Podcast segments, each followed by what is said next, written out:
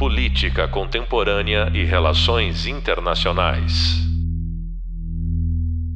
Olá, olá pessoal! Estamos de volta para mais um episódio a respeito do segundo tema da nossa disciplina.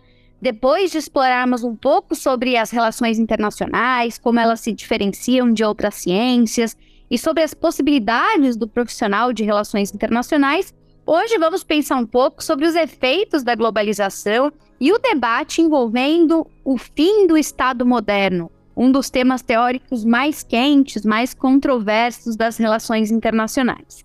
Há algumas décadas nós temos falado sobre um mundo cada vez mais integrado, interdependente, partindo da lógica econômica, a globalização, como vocês sabem, nos leva a rever aspectos também ligados a todas as demais esferas de organização humana, inclusive do ponto de vista das transformações sistêmicas que isso gera. Mas será mesmo que o processo de globalização estaria sendo capaz de sucumbir com o Estado westphaliano, retirando-lhe as suas condições básicas de existência, como é o caso da soberania, e desprezando a base territorial até então tida como elemento fundamental para sua consolidação? Bom, para discutir esse assunto com a gente, eu tenho o prazer de receber aqui uma amiga muito querida, uma profissional incrível, a professora Fernanda Simini, que é professora adjunta do Departamento de Economia da Universidade Federal de Minas Gerais. Ela é doutora em Ciências Humanas, Sociologia pela Universidade Federal do Rio de Janeiro, com doutorado sanduíche em Ciência Política pelo MIT, é mestre em Relações Internacionais pela PUC de Minas Gerais, também bacharel em Relações Internacionais pela mesma instituição ela foi coordenadora do curso de Relações Econômicas Internacionais da UFMG entre 2017 e 2019 e também já ocupou cargos na administração pública. Ela trabalhou no governo do estado de Minas Gerais, tendo ocupado os cargos de assessora do planejamento, monitoramento e avaliação de políticas públicas, além da assessoria de relações internacionais, a superintendência de financiamento do investimento e também como coordenadora de Comércio Exterior da Exporta Minas. Fernanda, muitíssimo bem-vinda. Muito obrigada por ter aceito o nosso convite e me sinto particularmente é, feliz pela oportunidade de reencontrá-la, Fernanda, que fala conosco dos Estados Unidos, onde está fazendo um período de pesquisa no exterior. Ela acabou de sair de Colômbia, está em Harvard e muito nos honra com essa presença ilustre hoje. Fê, seja bem-vinda. Muito obrigada, professora Fernanda, minha estará. É um prazer estar aqui com você também hoje, tendo essa oportunidade de ter esse bate-papo super legal sobre um tema que me interessa muito. Agradeço muito pelo convite.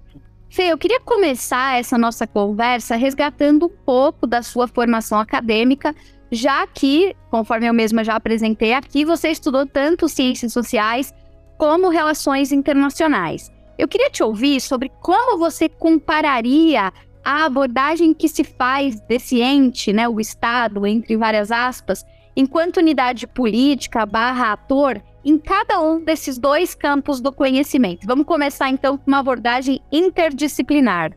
Fernanda, obrigada por essa pergunta. Acho que é bem interessante a gente fazer a comparação entre as áreas, né, as ciências sociais e as relações internacionais. Aqui as ciências sociais é uma área muito mais consolidada em termos históricos e até mesmo sociológico, enquanto um campo de conhecimento do que as relações internacionais.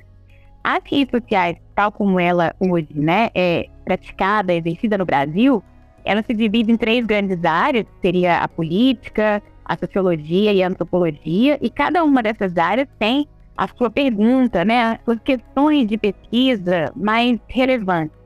Então, fazendo aqui uma, uma, um resumo, né, bem, é, é, é bem simples mesmo, só para a gente se resgatar, enquanto a política estaria interessada na relação entre indivíduos e da possibilidade de cooperação ou conflito. E aí o Estado surgiria como em, em uma um né, um ente que poderia resolver essa, essa, essa questão da cooperação e conflito. A sociologia já tem um aspecto de entender como os seres humanos se relacionam, qual a cola social, o que liga, qual a esfera de solidariedade entre as pessoas, seja no âmbito da família, no âmbito dos clãs, das igrejas, da própria sociedade ou mesmo do próprio Estado. Já a antropologia teria um olhar muito voltado para entender o outro a partir do olhar do outro. E para mim, acho que a grande virada, por exemplo, da antropologia em relação às demais áreas das ciências sociais é que a antropologia ela busca compreender uma teoria que não é o ponto de vista do pesquisador, mas o ponto de vista do sujeito, né, o é, objeto dessa análise. O que para mim é, é, é, muito interessante também essa mudança de perspectiva. Nas três áreas, é, o Estado ele vai aparecer como um construto social, né, mas não um construto social prioritário, relevante ou o mais importante, que eu acho que aí é a grande diferença das relações internacionais, né?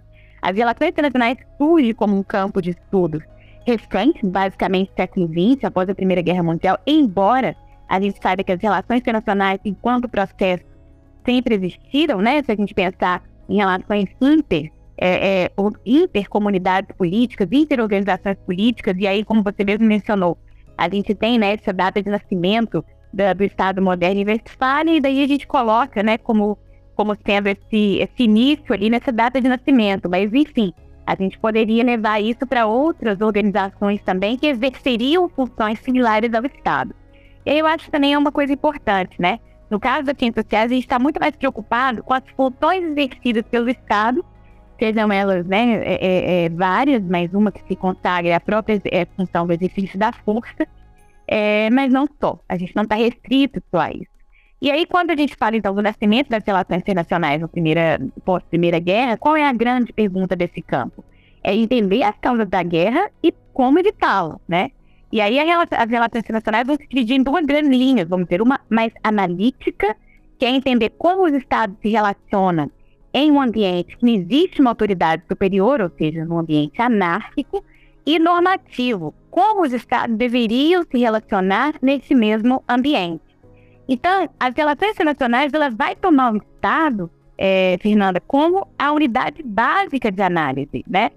Mas, para isso, ela vai beber muito das ciências sociais. Por quê? Porque as ciências sociais já vêm discutindo a relação entre indivíduos para a formação do Estado.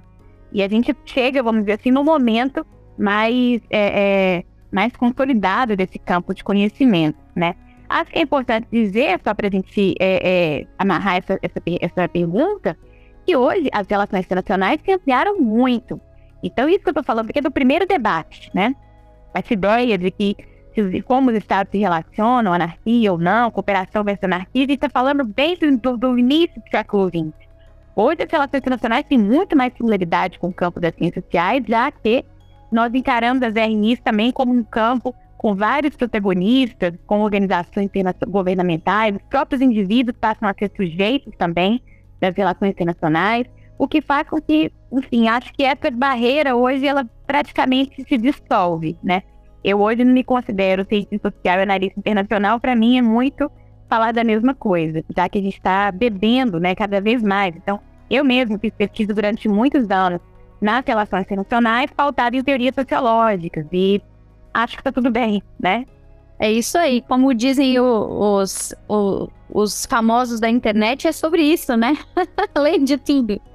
Exato. Acho que tá menos no momento da gente pensar em barreiras, né? Fronteiras entre áreas. Exatamente. Olha, você citou esse debate que é muito comum, típico, né, do século XX. Eu queria é, ter a oportunidade de falar um pouco mais a respeito dele, né? A gente sabe que existe essa discussão que permeia, que permeia o tratamento do chamado futuro do Estado em face da globalização. Em geral, esse debate polariza dois grupos, né? A gente explorou isso também com os nossos alunos em aula, os globalistas e os céticos, né? Vamos começar então pelos globalistas. Eles argumentam no sentido de defender a globalização como um processo inédito, sem precedentes, capaz de alterar a lógica do sistema na medida em que criou uma rede de integrações profundas. Em última análise, eles entendem que a globalização e essas integrações são capazes, em certa medida, de suprimir a autoridade dos estados nacionais. Quando você ouve esse tipo de argumento, como é que você reage? Então, uma reação aqui ao vivo aos globalistas. Vamos lá. Bem, eu sempre falo para os meus alunos, é, Fernanda, que é importante a gente ter conceito. O que, que a gente está falando quando a gente está falando de globalismo? O que, que a gente está falando quando a gente está falando de globalização? E aí eu, eu, sou muito, nesse sentido, eu vou muito na base. Assim. O que, que é, é, é então, por exemplo, para falar de globalismo, eu gosto de, de, de, trabalhar com o conceito, vamos dizer, básico das relações internacionais que é, proposto pelos professores, né, aqui de Princeton, Harvard, o, o Robert Kiyosaki e o Joseph Nye, que é o conceito de interdependência complexa. Eu gosto muito de partir dali é, para fazer essa análise. Então, o que é uma interdependência complexa? Primeiro, interdependência complexa é um tipo ideal. O mundo, e tipo ideal no sentido weberiano, é uma régua que a gente cria com duas pontas. Uma ponta em que essa régua você tem mais e menos, vamos colocar assim, né? Então, nesse tipo ideal de sistema interdependente, né, assim, que há um forte globalismo, vamos colocar assim, três coisas acontecem. A gente vai ter a sociedade se conectando por diferentes canais, ou seja, várias conexões acontecendo no campo econômico, cultural, social, ambiental, etc.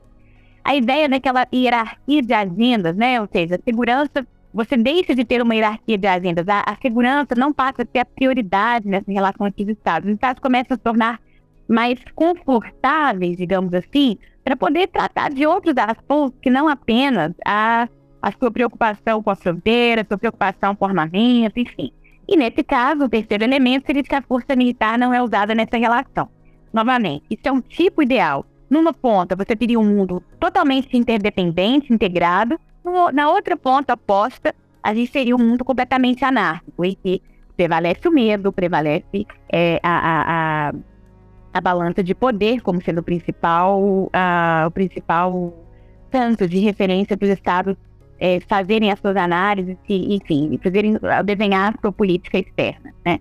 Então, considerando essa régua que a gente tem entre um ponto muito conectado e um ponto nada conectado, o que, que vai ser o globalismo? O globalismo é quando a gente começa a observar, aí sim, no mundo real, é, o adensamento dessas redes, e isso não necessariamente tem que acontecer no mundo inteiro ao mesmo tempo, com todos os atores. A gente pode ver, por exemplo, algumas regiões se conectando mais, outras regiões se conectando menos. Algumas regiões em que a segurança se torna mais importante, outras regiões em que a segurança se torna menos relevante. Então, por exemplo, se a gente pensar a relação Canadá e Estados Unidos, né, onde já há uma interdependência complexa muito avançada, ou mesmo a União Europeia, que tem sido um exemplo, né, de talvez regionalismo muito forte.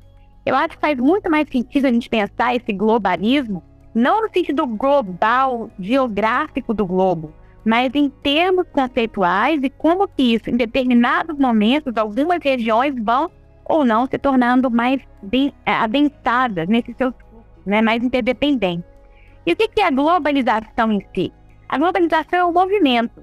Tanto é que você pode ir, né, você pode ir nessa direção de maior globalismo, ou você pode voltar, ou seja, desglobalizar né? Então, se o globalismo é um estado, um estado, um momento, um retrato no tempo de como está esse pensamento, a globalização a gente pode entender como processo de ida e volta. Por isso que eu não gosto muito desse debate, né, que você, que, que você menciona, é, de assim, ah, tudo indo na mesma direção. Não, não sei. Eu preciso de olhar para o mundo real, eu preciso de olhar para onde você está me apontando e, e entender naquela região específica, naquele momento, aonde o mundo se encontra. Vamos dar o exemplo da própria União Europeia. A União Europeia caminhou a passo bem avançado no sentido dessa globalização, de adensamento do globalismo, e agora, nos últimos 10 anos, a gente tem visto que certos freios, certos movimentos de retorno. E eu acho, e aí como cientista social, talvez, que é perfeitamente esperado que as relações humanas não tenham caminho pré-definido, que ela tenha tanto o caminho de ida, mas um possível caminho de volta também, né? E essa ideia de que o globalismo está assumindo algo inédito, que a globalização é algo inédito, bom, depende. Se a gente considerar da forma como eu estou comentando, a antiguidade nós tivemos vários momentos de adensamentos de redes, de conexões, que foram e voltaram também, né? Então eu prefiro ter uma imagem mais fluida para poder mostrar, para ensinar para os meus alunos, porque isso nos dá o quê? Maior instrumento para analisar sem ficar fixo a uma visão teleológica, de que está tudo indo numa mesma direção, né? Excelente, eu adorei essa problematização, até porque é isso, né? Assumir que os processos são lineares, homogêneos, isso é tudo que a gente precisa justamente criticar, refletir, né? E, e de alguma maneira desconstruir. É, e eu vou continuar na sua problematização, então, vamos problematizar o outro lado, que é o lado do cético né, assumindo como ponto de partida o debate tradicional.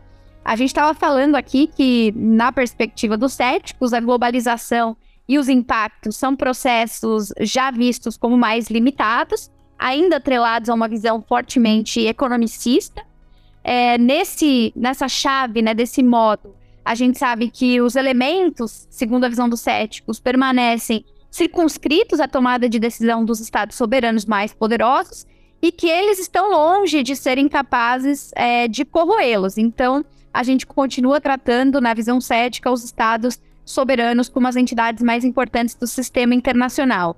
Como é que a tua reação dos pontos fortes e fracos dessa forma de interpretar o mundo também, para a gente é, fechar aí o, o ciclo das duas frentes e poder avançar nessa conversa? Claro. Os céticos, então, eles vão pensar, olha, isso é algo muito mais econômico, né, do que necessariamente político. Politicamente, os estados são ainda poderosos. Mas, de novo, né, acho que tanto para um lado quanto para o outro, o globalismo, ele não requer universalidade, ou seja, ele não precisa estar acontecendo ao mesmo tempo, ele não requer homogeneidade, ou seja, não, não necessariamente todos os estados vão ficar é, é, parecidos, né? Pelo contrário, a, a globalização ela vai gerar uma série de desigualdades. E eu acho que é sobre isso também que os técnicos estão dizendo, né? É, vamos lá, calma, não, não, vamos ter um pouco mais de, de, de, de, não de paciência, mas vamos ter um pouco mais de cautela na hora de fazer esse tipo de análise, porque o Estado ele ainda manteria os seus, é, os seus pilares, né? De, de, de, por exemplo, de monopólio da força. Então, podem integrar mercado, podem é, é, abrir fronteiras para fluxo de pessoas, mas no fim, né? Quem manda mesmo é aonde você tem a sua cidadania registrada, é aonde você tem a sua aonde a legislação prevalece. E assim, se a gente for pensar pelo lado dos céticos, de fato, ainda vivemos num mundo né, em que as fronteiras elas têm, prevalecem, né, têm o seu, a sua influência, o seu poder para ditar as regras do jogo. Então, assim, é, é quem ganha esse debate? Céticos ou globalistas? Eu acho que, de novo, é, não dá para a gente fazer isso de uma forma generalista, passar uma régua. A gente tem que olhar para cada processo. Se a gente for pensar, por exemplo, nos fluxos humanos e o que a gente está vivendo hoje com as crises migratórias, a gente percebe que as fronteiras do Estado ainda são muito perversas com o indivíduo. Nossa, e nesse caso, nesse aspecto, os céticos também teriam um ponto de razão. Muito bem. E justamente vou puxar essa conversa agora pela ótica da soberania, né? É, você falou sobre como ainda a lógica de fronteiras prevalece, sobre os dilemas, né? Como é o caso das imigrações aí, dos temas transnacionais. Eu queria saber como é que você analisa o conceito de soberania no século XXI e se você acha que ainda é possível dizer que nós estamos ancorados naquela lógica da soberania territorial, que é o grande legado advindo da paz de Westfália, como é que você vê soberania, obviamente, em sendo um conceito vivo, se movimentando ao longo desses séculos? Sim, perfeito. Eu vejo a soberania muito como uma resposta de governança, né? O que é ser soberano? Ser soberano é ter autonomia para governar o seu próprio território. Mas a, a, própria interdependência complexa, o próprio globalismo que eu mencionei, ou seja, o adensamento desses fluxos multi, é, multidimensionais, ele traz limites para essa governança. E aí, claro, a gente tem que pensar esses limites dependendo de cada ator, dependendo das capacidades. Estados mais frágeis, mais fracos, vão ter a sua soberania muito mais limitada do que estados mais fortes. Como eu disse, globalismo não significa homogeneidade nem igualdade. Então, a soberania ela, ela é um conceito que, é, diferente talvez do, do, do, do, de uma visão mais jurídica, né, que vai entender a soberania como algo fixo, eu entendo essa soberania muito mais fluida também, nesse sentido de qual é a capacidade e autonomia que você tem para governar o seu próprio território. E qual que é a grande questão? E quanto maior a interdependência dos estados, mais complexas se tornam essas questões de governança, tanto doméstica quanto internacional. E isso demanda com que os países ajustem as suas condutas, as suas preferências, em função de uma necessidade de um, da, da, provisão de um bem público comum ou de, por exemplo, oferta, né, de, de, de, uma de definição de, um, de uma linha conjunta de ação. Ou seja, esse processo de coordenação de política internacional requer que os estados cada vez mais flexibilizem a sua autonomia de governança para pensar numa governança mais é, coletiva, né? O que acontece é que no que o Estado flexibiliza as suas estratégias de governança, começa a encarar variáveis externas dentro do seu, da sua dinâmica de governança doméstica, os próprios atores domésticos, os próprios cidadãos, começam também a se tornarem cada vez mais insatisfeitos. É o que a gente viu também, de novo, na questão, por exemplo, da União Europeia, do Brexit, né, e vários é, é vários grupos é, mais voltados à, à, à direita, à extrema-direita, de quererem resgatar essa soberania qualquer custo, de quererem ignorar essas influências e essas variáveis externas no processo de governança. Então, o Estado continua sendo soberano? Sim, em termos formais, a gente ainda tem essa preocupação, a gente ainda tem essa autonomia formal, jurídica, mas, em termos práticos, em termos de governança, cada vez mais o mundo né, tem pedido é, o tipo de adensamento que a gente tem provocado, o tipo de, de, de relação tem pedido para que os estados levem essas considerações cada vez mais para o nível doméstico, gerando é, é, satisfeitos e insatisfeitos. As grandes empresas ou multinacionais certamente ficam cada vez mais satisfeitas com isso, porque permite que elas operem no mundo cada vez mais fluido, né? Por outro lado, aqueles que têm os seus empregos afetados vão é, reclamar né, um pouquinho dessa flexibilização da soberania. É, é um jogo, não dá para a gente saber a princípio quem ganha e quem perde, é só mesmo olhando cada caso, em cada agenda, que a gente consegue responder mais sobre isso. E nesse jogo, hein, aproveitando a expressão que você usou, como é que você vê o futuro da globalização? Você estava dizendo que é, se desenvolve como um processo, tem os seus vai e vens, é, de maneira desigual, assimétrica.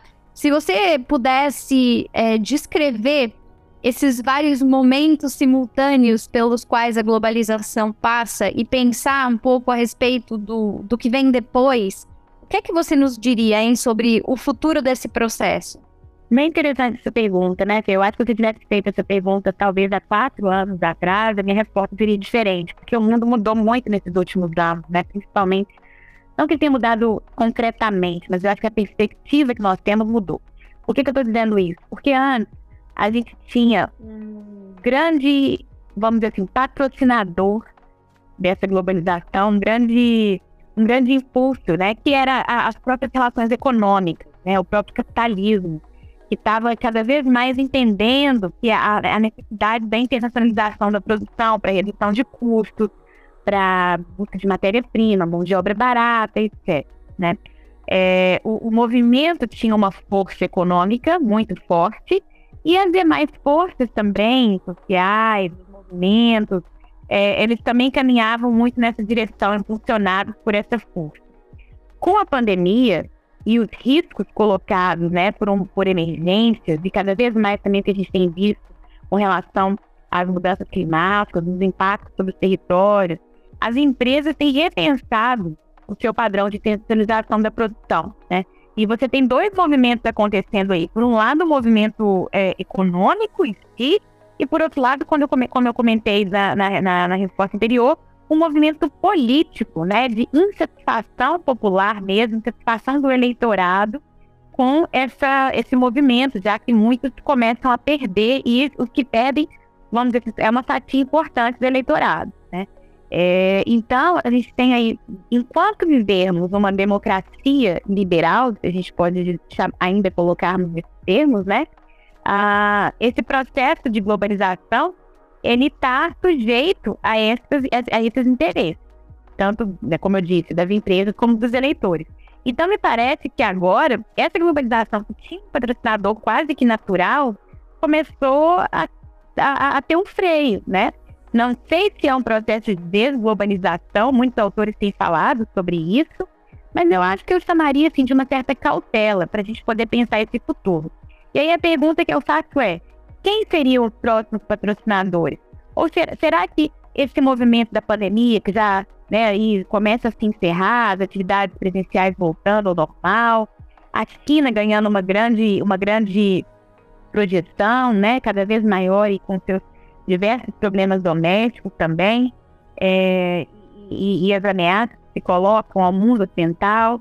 Será que isso seria um freio suficiente para esse capitalismo, para essa internacionalização? Eu acho isso uma pergunta importante né, para a gente poder pensar.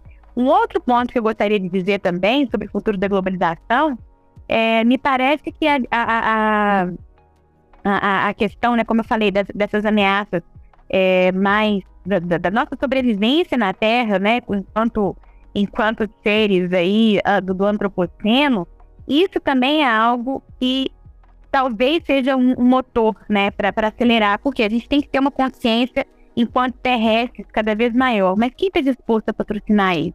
Quem está disposto a, nos, a, a, a, entender que isso é um problema de governança acima dos estados?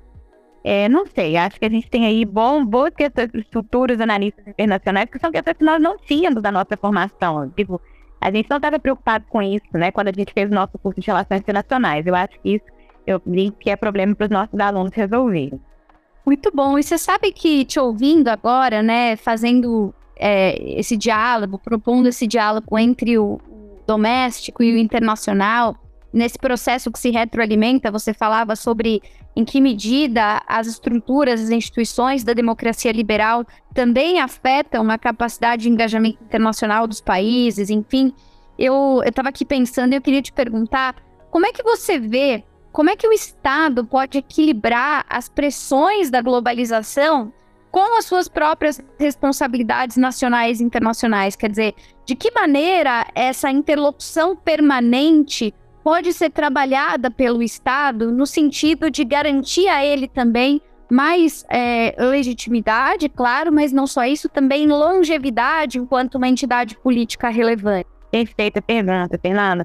Eu acho o seguinte, é, além desse movimento que a gente já comentou de globalização e globalização, tem a ver com um momento de, é, vamos dizer assim, adensamento de fluxos, eu acho que existe um outro movimento que é também sobre a convergência e divergência, divergência institucional dos estados, ou seja, como que os estados mantêm as suas instituições, é, o desenho institucional, né, as, as suas formas de tomada de decisão domésticas, para poder frear ou não, ou lidar com essas responsabilidades que você menciona. E o que, que muitos autores diziam, né, no, no, a, a, quando, quando a gente teve lá a queda do Muro de Berlim e o início dessa chamada era da democracia liberal? Que todos os estados iriam convergir para o mesmo modelo, o mesmo modelo de democracia, o mesmo modelo de capitalismo, o mesmo modelo da relação entre o Estado e as empresas, o mesmo modelo entre relação à sociedade civil e Estado.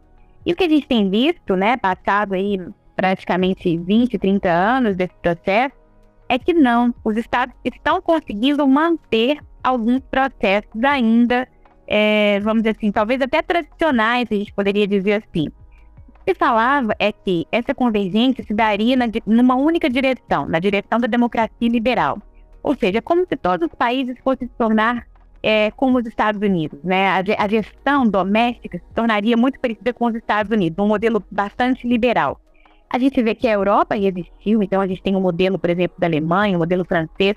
Vamos pensar, por exemplo, sei lá, a própria gestão do sistema de saúde, né? A gestão do sistema de saúde ela vai ter modelos mais liberais, modelos mais fechados, modelos híbridos. A gestão, uh, não sei, do, do sistema de assistência social, a gestão é, do sistema de transporte, Antes você acreditava que tudo seria privatizado, mas o público ainda mantém muita, muita relevância em várias economias e vários países. Então, eu acho que é importante a gente pensar sobre a capacidade das estruturas domésticas de frearem esse processo e resistirem com as suas instituições domésticas. Existe uma teoria que vai falar sobre isso que eu estou dizendo, que é a teoria de variedades do capitalismo, que é justamente essa, uma teoria que vai dizer, olha, calma lá, não existe uma convergência única. Pelo contrário, os estados estão se resistindo, é, formando diferentes estilos, diferentes variedades. E aí a gente pode pensar, por exemplo, na América Latina, o Brasil, né? Qual é a variedade de capitalismo? Qual é a forma como o Brasil tem administrado a relação entre empresa, sociedade, Estado? Isso é parecido ou não com os outros países, e mesmo na América Latina a gente vai ter variedade. Então, a forma como o Brasil administra as suas responsabilidades nacionais e internacionais é diferente da Argentina, é diferente do Chile. E isso varia também, às vezes, com governos mais à direita, com governos mais à esquerda. Então, é, eu acho que a gente precisa ter de novo né, esse foco e olhar para esse desenho institucional para entender um pouco melhor como o Estado consegue equilibrar essas pressões. Algumas mudanças políticas, por exemplo, a gente tende a perceber que governos, em geral, mais alinhados à direita, vão tender a se abrirem mais, né? abrirem economicamente, abrirem os seus mercados financeiros, abrirem os mercados de regulamentação para uma, uma, uma influência maior. Governos mais de esquerda tendem a serem mais protecionistas, a serem mais fechados, mas até isso também está em transformação. Né? A gente vê, por exemplo, hoje a esquerda chilena, que tem uma visão uh, é, é, em aspectos sociais muito redistributivos, muito, muito voltados para uma pauta de esquerda, mas que não ignora o mercado, não ignora uma abertura econômica e financeira. Então, isso é o, é o legal da gente ser analista internacional, né? É ver essas mudanças em curso.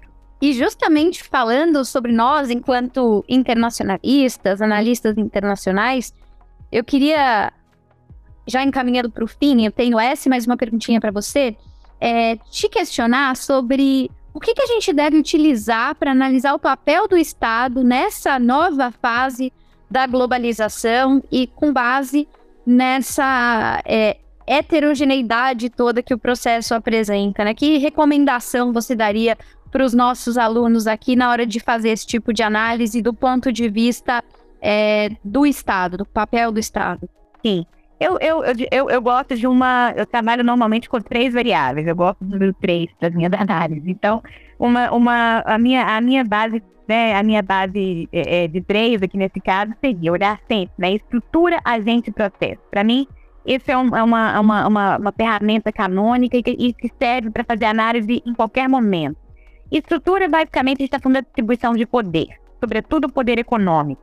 E aqui eu estou falando do poder, da estrutura, tanto no nível internacional quanto no nível doméstico. Quem ganha, quem perde. Como que está montado esse tabuleiro. A gente não precisa de ir muito a fundo para fazer essa análise, né? A gente vai olhar basicamente é, é, qual é a posição no ranking, esses países, como eles se posicionam em determinado ranking econômico, militar, enfim, político. E hoje em dia nós temos inúmeras bases de indicadores que nos permitem fazer esse tipo de análise mais estrutural. Do âmbito doméstico, quem são os atores, né? Quem, onde prevalece esse poder, ou seja, quais são as elites econômicas, financeiras, é a indústria, as finanças, é o agro, onde está isso? Então, eu primeiro tento fazer uma, um rastreamento dessa estrutura. Depois os agentes, aí sim, quem são esses atores? Quem são os atores que detêm poder? Quem são os ganhadores e os perdedores nesse jogo, desse tabuleiro que a gente analisa? E por fim, os processos. Eu acho muito importante nós, analistas internacionais, entendemos o contexto, a conjuntura. Então, uma coisa é falar de América Latina hoje, né? É em 2023. Outra coisa era falar de América Latina em 2010, ou num outro contexto de esquerdas latino-americanas e assim por diante. Então, o contexto ele também vai dar o tom, né, de como que essa relação agente-escritura vai, vai ser é, desempenhada, né? Vai ser jogado esse jogo de acordo com esse contexto. Acho que esse, é para mim, é o segredo. E ainda nessa toada, para encerrar, Fê, é, você que já trabalhou para governos e até por isso conhece bem essa complexidade dos processos decisórios, da ação, da influência dos stakeholders, né, alheios ao Estado, mas que alimentam o interesse do Estado, como é que você diria que é possível atualizar os mecanismos de governança global que nós temos atualmente vigentes? Esse tem sido um tema constante aqui do nosso curso, né? Sempre pensando estrutura de distribuição de poder do sistema e como isso impacta a governança global. Em que medida esses outros atores que você acabou de mencionar podem contribuir para que a gente consiga reformar e dar longevidade a essa estrutura de governança?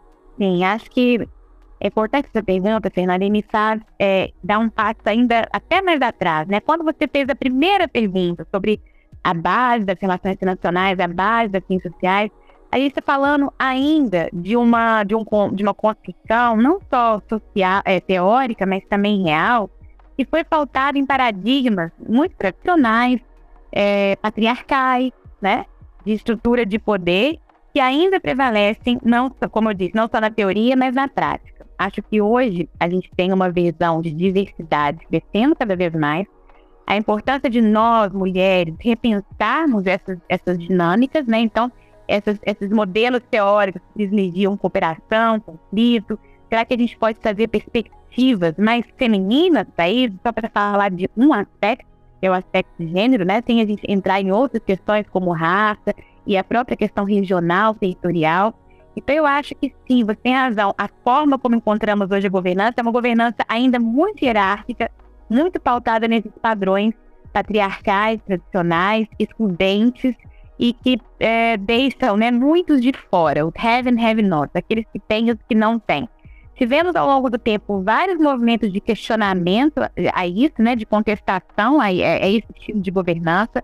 Acho que nos anos 70, né, a gente teve lá a, o pleito pela nova ordem econômica internacional.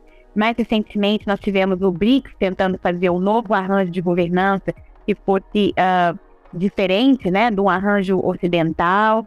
E agora a gente está um pouco ainda ver, a ver como será essa nova, essa nova reestruturação da governança, pensando, por exemplo, o papel que a China e a Rússia, né, diante do conflito da Ucrânia também. Enfim, acho que a gente tem alguns atores se reposicionando aí e, e para a gente pensar. Então, tanto do ponto de vista do Estado, a gente tem algumas novidades nesse processo, mas também eu acho que, já que você perguntou né, sobre os stakeholders, eu acho que um papel fundamental da sociedade civil e dos movimentos organizados que possam trazer vozes novas, diferentes e de contestação. É difícil? É. É difícil a gente fazer mudanças estruturais a curto prazo? Sim. Mas nós não devemos, por isso, desistir, muito menos silenciar.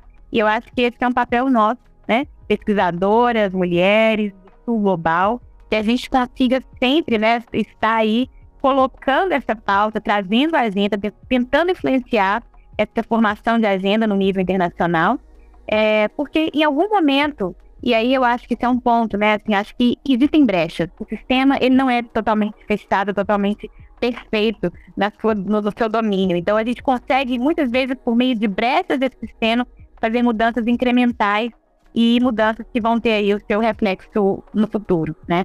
Então, pelo menos é isso que eu, eu quero, eu quero ser otimista para finalizar essa nossa conversa. Olha só, excelente. Eu queria agradecer muito a professora Fernanda por ter aceito esse convite, ter disponibilizado o tempo dela para falar com a gente. Fê, foi um prazer te ouvir, como sempre, aprender contigo. Sinta-se sempre em casa conosco, volte sempre que quiser e vou deixar você à vontade para fazer aí uma despedida para os nossos alunos. Eu que agradeço mais uma vez o convite, por essa conversa deliciosa, né? Quem dera se a gente pudesse estar aqui presencialmente, tomando um café juntas.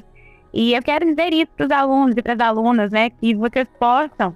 É, eu acho que relações internacionais é um tema apaixonante. Escolham aí um pedacinho dessa discussão, se aprofundem e sejam também defensores, defensoras de uma nova ordem, né? De vamos, não vamos aceitar o status quo. Eu acho que isso é o mais importante. Muito obrigada pela, pelo convite. É isso aí, pessoal. E aproveitando também, vou deixar aqui o lembrete. Nós temos no nosso hub visual e também no hub de leitura mais materiais sobre esse e outros assuntos. Então, aproveitem, explorem esse material. E na nossa próxima conversa, nós avançaremos para uma reflexão sobre justamente esses stakeholders, como é que atuam as organizações internacionais e as chamadas forças transnacionais. Nós teremos para isso a oportunidade de ouvir experiências, enfim, de pessoas que atuaram em organizações desse tipo que conhecem essa realidade bem de perto.